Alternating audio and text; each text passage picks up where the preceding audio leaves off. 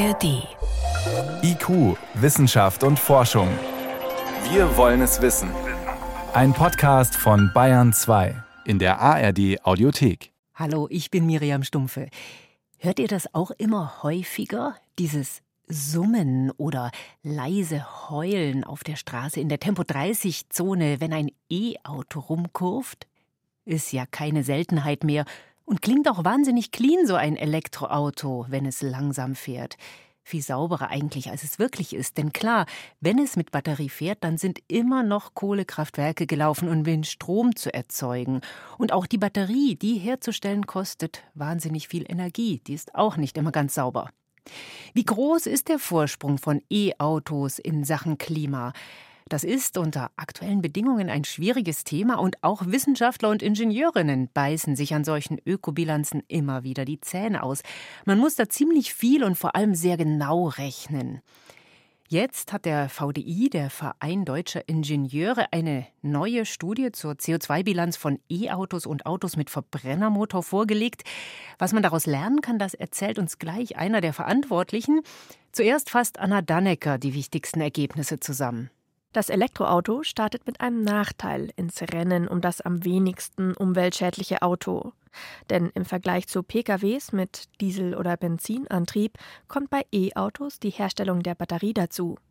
Und die ist bislang mit einem hohen Treibhausgasausstoß verbunden. Rund die Hälfte der CO2-Emissionen fällt bei der Herstellung des Elektroautos auf den Antrieb, erklärt Joachim Damaski vom Verein Deutscher Ingenieure VDI. Das Problem bei der Batterie ist, dass es natürlich sehr rohstoffintensiv ist. Wir brauchen bei der Batterie Lithium, äh, seltene Erden, Kupfer, Aluminium, Nickel, Kobalt. Alle diese äh, Produkte sind sehr energieintensiv. Erstmal in der Gewinnung, das heißt, sie müssen in Minen gewonnen werden und dann doch relativ aufwendig weiterverarbeitet werden. Die Studie des VDI hat sich den gesamten Herstellungs- und Lebenszyklus von Fahrzeugen aus dem Jahr 2021 in Deutschland angeschaut. Denn die Ökobilanz von Autos hängt von zahlreichen Faktoren ab. Zum Beispiel dem Produktionsstandort, ob die Fahrzeuge und Komponenten mit erneuerbarer Energie hergestellt werden, der Größe der Autos und demnach auch der Größe der Batterien und natürlich dem Energiemix, mit dem die Autos betrieben werden oder ob die Batterien nach Lebensende recycelt werden. Die Studie des VDI hat sich außerdem auf sogenannte Kompaktklasse-Autos konzentriert, also Fahrzeuge, die größer als Kleinwagen, aber unterhalb der Mittelklasse angesiedelt sind. Das sind zum Beispiel der VW ID3, Ford Focus, VW Golf oder Toyota Corolla Hybrid. Und gewonnen hat in dieser Ökobilanz, trotz dem anfänglichen CO2-Nachteil in der Herstellung, das E-Auto. Dicht gefolgt vom Plug-in-Hybrid, so Joachim Damaski vom VDI. Von daher ist es richtig, dass in Deutschland betriebene Fahrzeuge, Elektrofahrzeuge über die Lebensdauer, wo wir von 200.000 Kilometern ausgehen, auf alle Fälle weniger CO2 inklusive der Nutzungsphase emittieren. Mit größerem Abstand hinter E-Auto und Plug-in-Hybrid liegt der Diesel. Und der Benziner bringt es auf das schlechteste Ergebnis.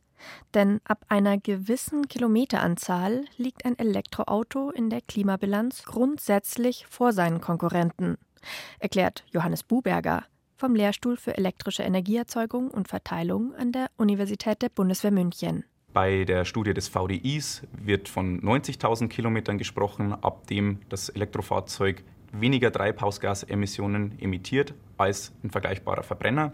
Es gibt aber auch Studien, die deutlich weniger ansetzen.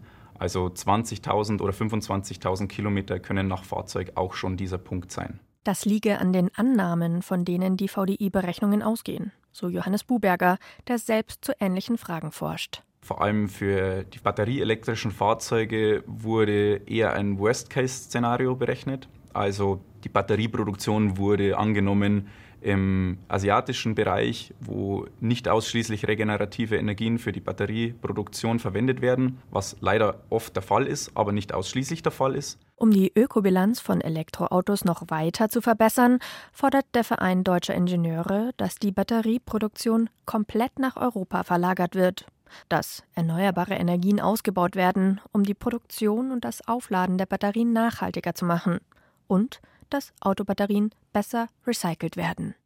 Von der Wiege bis zur Bahre, so lautet das Motto. Wenn man wissen will, welche Autos am klimafreundlichsten sind, dann muss man sich nicht nur anschauen, was sie an CO2 verursachen, wenn sie über die Straße rollen, sondern auch, was bei der Herstellung entsteht und am Ende dann bei Entsorgung und Recycling. Zur aktuellen Studie des VDI konnte ich vor der Sendung noch ausführlicher mit Joachim Damaski sprechen. Er ist Vorsitzender der VDI-Gesellschaft für Fahrzeug- und Verkehrstechnik und ich wollte von ihm wissen, die Studie geht davon aus, dass Elektroautos mit einem ziemlich dicken CO2-Rucksack in ihr Fahrzeugleben starten und erst nach rund 90.000 Kilometer so viel CO2 beim Fahren eingespart haben, dass sie besser dastehen als Verbrenner. Andere Studien, das ist im Beitrag schon angeklungen, setzen das niedriger an. Warum ist beim VDI der CO2-Rucksack so dick? Ja, das hängt ganz davon ab, von welchen Voraussetzungen man ausgeht. Das erste ist natürlich, wie groß ist die Batterie? Und wenn wir von einer ähnlichen Reichweite ausgehen, das heißt 400 bis 500 Kilometer pro Ladung oder Tankfüllung, dann ist es so, dass dieser Rucksack in der Größe entsteht. Wenn die Batterie kleiner wäre, dann ist es natürlich klar, dass der Rucksack kleiner ist, aber die Fahrstrecke natürlich geringer.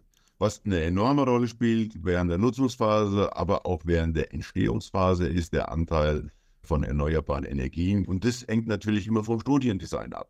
Unsere Studie beschäftigt sich mit dem ganzen Thema auf Basis der uns zur Verfügung stehenden Daten, nämlich dem Strommix in Deutschland und in die Zukunft projiziert auf das, was die Bundesregierung sich als Ziel vorgenommen hat, das heißt klimaneutrale Energiegewinnung 2035. Das sind unsere Daten, genauso wie wir die Daten genommen haben, was die Batterieentstehung anbelangt, äh, die jetzt anderthalb Jahre alt sind, nämlich aus dem Jahr 2021. Das sind die besten Daten, die uns zur Verfügung stehen.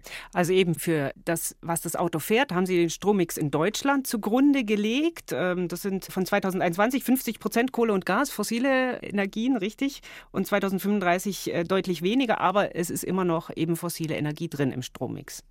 Es ist immer noch fossile Energie drin im Strommix und wenn Sie äh, die Möglichkeit haben, zum Beispiel mit Ihrer Solaranlage, die Sie zu Hause auf dem eigenen Hausdach haben, Ihr Fahrzeug rein mit diesem Strom zu betanken, dann können Sie ein solches Äquivalent auch schon bei 60.000 Kilometer erreichen oder bei 65.000. Das hängt ganz davon ab, wie der Strom entsteht, mit dem das Fahrzeug nachher bewegt. Was gibt es denn bei der Batterieproduktion für Spielräume? Sähe es denn anders aus, die Bilanz, wenn die Batterien nicht aus äh, China kämen, sondern alle in Brandenburg mit deutschem Strommix produziert würden? Ja, das mit dem deutschen Strommix ist natürlich so eine Frage. Das ist auch eine Diskussion, der wir uns stellen müssen. Mit dem deutschen Strommix wäre es schon besser, wenn die Batterien produziert werden können, wobei wir auf der anderen Seite natürlich sehen müssen, dass 70 Prozent der Emissionen bei der Batterieerstellung ja nicht für die Batterie selber, das heißt für das Gehäuse mit den Zellen drin entsteht, sondern in der Vorkette. Das heißt, wir haben Minen, in denen Kobalt, Lithium, Kupfer, Aluminium gewonnen werden. Das Ganze muss weiterverarbeitet werden. Das ist eine Technologie, die wir in Deutschland derzeit nicht zur Verfügung haben. Das heißt, das findet größtenteils in Asien statt. Und nur die Batterie am Ende mit äh, Ostsee-Windstrom äh, zu erstellen, das kann das Ganze verbessern, wird aber das Problem nicht grundsätzlich lösen. Deshalb sind wir ja auch der Meinung, dass die Batterieproduktion bei uns angesiedelt werden muss, dass aber insgesamt vor allen Dingen auch die Vorkette optimiert werden muss, dass dort auch wesentlich weniger CO2 bei der Produktion entsteht. Machen denn unter dem Gesichtspunkt CO2-Emissionen über die Lebensdauer gerechnet Plug-in-Hybride Sinn? Ja und nein. Plug-in-Hybride machen absolut Sinn, wenn sie so betrieben werden, wie sie gedacht sind. Das heißt, die tägliche Fahrstrecke eines deutschen Fahrzeuges ist im Regelfall weniger als 30 Kilometer. Diese 30 Kilometer kann ich rein elektrisch fahren und vielleicht sogar noch mit dem von auf dem Hausdach erzeugten äh, Strom. Damit sind diese Fahrzeuge in der Betriebsphase deutlich günstiger, weil die Batterie auch viel kleiner ist und der CO2-Rucksack dieser Fahrzeuge natürlich deutlich geringer ist. Aber so nutzen sie äh, viele nicht. Das ist mit eines der Probleme, dass viele der Fahrzeuge leider deutlich mehr verbrennungsmotorisch angetrieben werden. Dann machen sie keinen Sinn.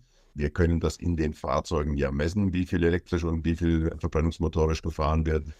Wenn die Batterie, die ja ein Mehrgewicht darstellt, nur verbrennungsmotorisch durch die Gegend gefahren wird, macht es absolut keinen Sinn. Aber die meisten Fahrzeuge wären durchaus in der Lage, einen deutlichen Beitrag zur CO2-Emissionsreduktion zu leisten.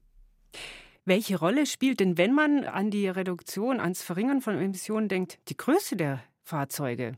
Je größer die Batterie, desto mehr CO2 wird hierbei emittiert. Bei einer Batterie, die nur 62 Kilowattstunden hat, sind es natürlich gleich mal äh, zweieinhalb Tonnen weniger, die denn dann am Ende CO2 bei der Produktion weniger emittiert wird und dadurch ist ein äh, Fahrzeug mit einer kleineren Batterie deutlich früher CO2-günstiger zu fahren als ein Verbrenner, als ein großes Fahrzeug. Das heißt, wenn es um einen klimaneutralen Verkehrssektor geht, um klimaneutrales oder zumindest CO2-armes Fortbewegen, dann sind elektrisch angetriebene kleine Fahrzeuge die Zukunft.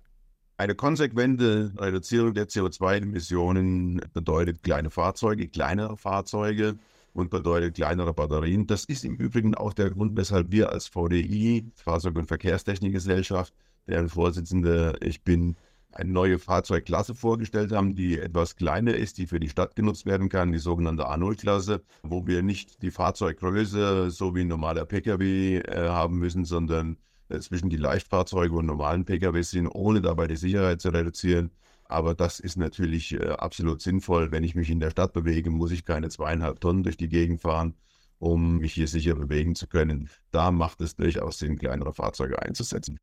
Wie groß ist der Vorsprung von E-Autos in Sachen Klimaneutralität? Unter aktuellen Bedingungen noch begrenzt, aber er wird immer größer. Eine aktuelle Studie zur CO2-Bilanz von E-Autos und Fahrzeugen mit Verbrennermotoren hat der VDI, der Verein Deutscher Ingenieure, heute vorgestellt. Das waren Hintergründe von Joachim Damaski.